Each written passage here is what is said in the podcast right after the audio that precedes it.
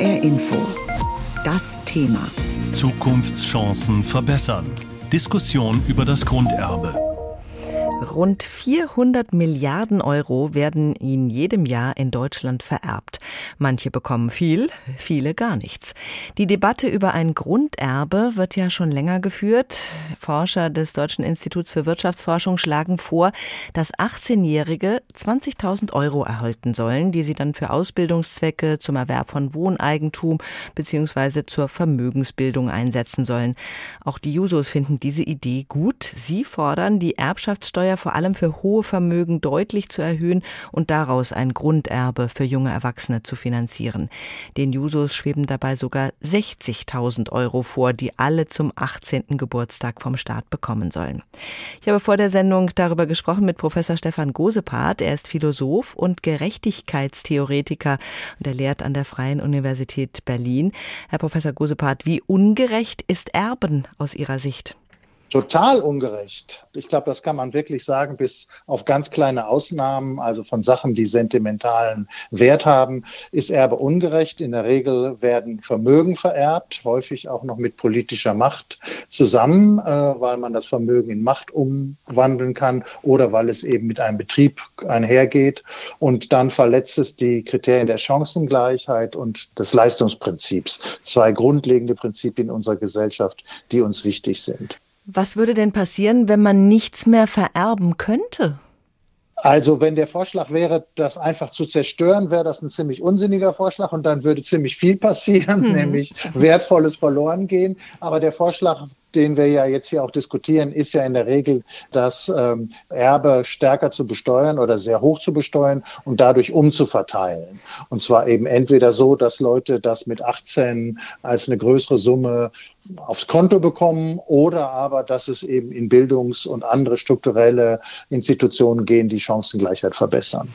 Da stellt sich aber schon die Frage, wie viel Gerechtigkeit geschaffen wird, wenn alle etwas bekommen. Denn das müssen ja diejenigen dann finanzieren, die sich mühevoll etwas erarbeitet haben.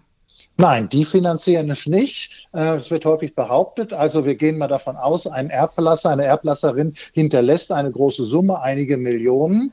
Dann stirbt sie damit hinterlässt sie das erstmal. Und jetzt ist die Frage an wen. Die Unterstellung ist, dass das normalerweise natürlicherweise den Kindern oder den Verwandten zugutekommt. Und das ist für die aber reines Glück. Denn sie können ja nichts dafür, dass ihre Eltern reich waren oder eben nicht. Und deshalb geht es eigentlich immer nur um die Erbengeneration. Und ist das für die gerecht oder nicht?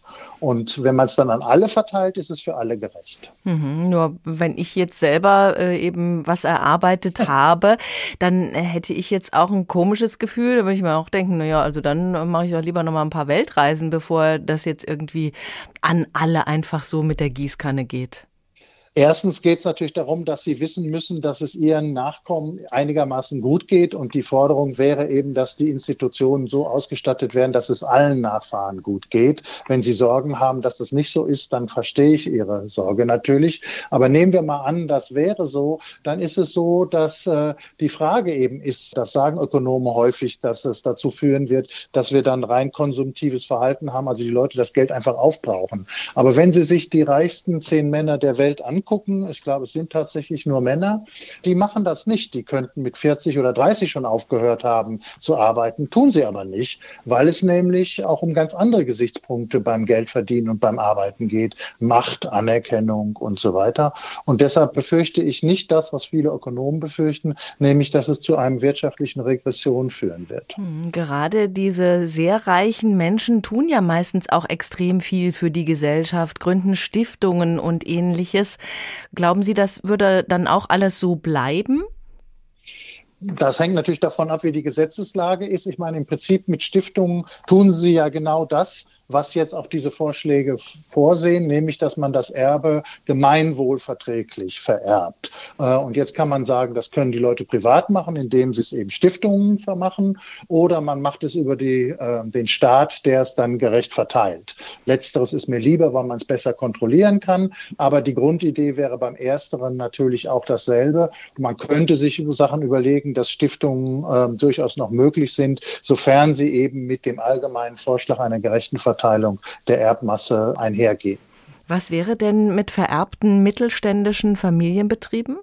Gut, die müssen natürlich anders berücksichtigt werden, einfach aus dem Grunde, dass wir nicht wollen, dass durch eine hohe steuerliche Belastung der Betrieb pleite geht. Damit ist keinem gedient und allen geschadet, also wenigstens allen, die mit dem Betrieb zu tun haben, einschließlich der Arbeitnehmerinnen und Arbeitnehmer und der Leute, die im Dorf oder im Ort von diesem Betrieb leben. Deshalb müssen die anders behandelt werden, aber man muss trotzdem sehen, dass das natürlich jetzt nicht wie jetzt de facto dazu führen darf, dass Leute, die mittelständische Betriebe vererben, praktisch praktisch erbschaftssteuerfrei die große Vermögen und große politische Macht erben dürfen.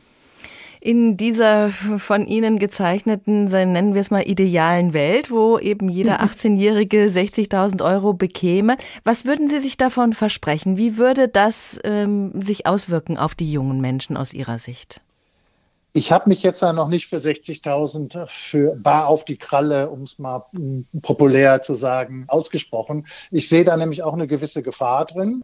Die Jusos äh, wünschen sich, dass diese Mittel investiert werden, aber es ist bei dem Juso-Vorschlag bedingungslos. Also die Jugendlichen können entscheiden, was sie wollen. Bei anderen Vorschlägen gibt es Bedingungen, nämlich, dass diese Summen investiert werden müssen. Das scheint mir sinnvoller.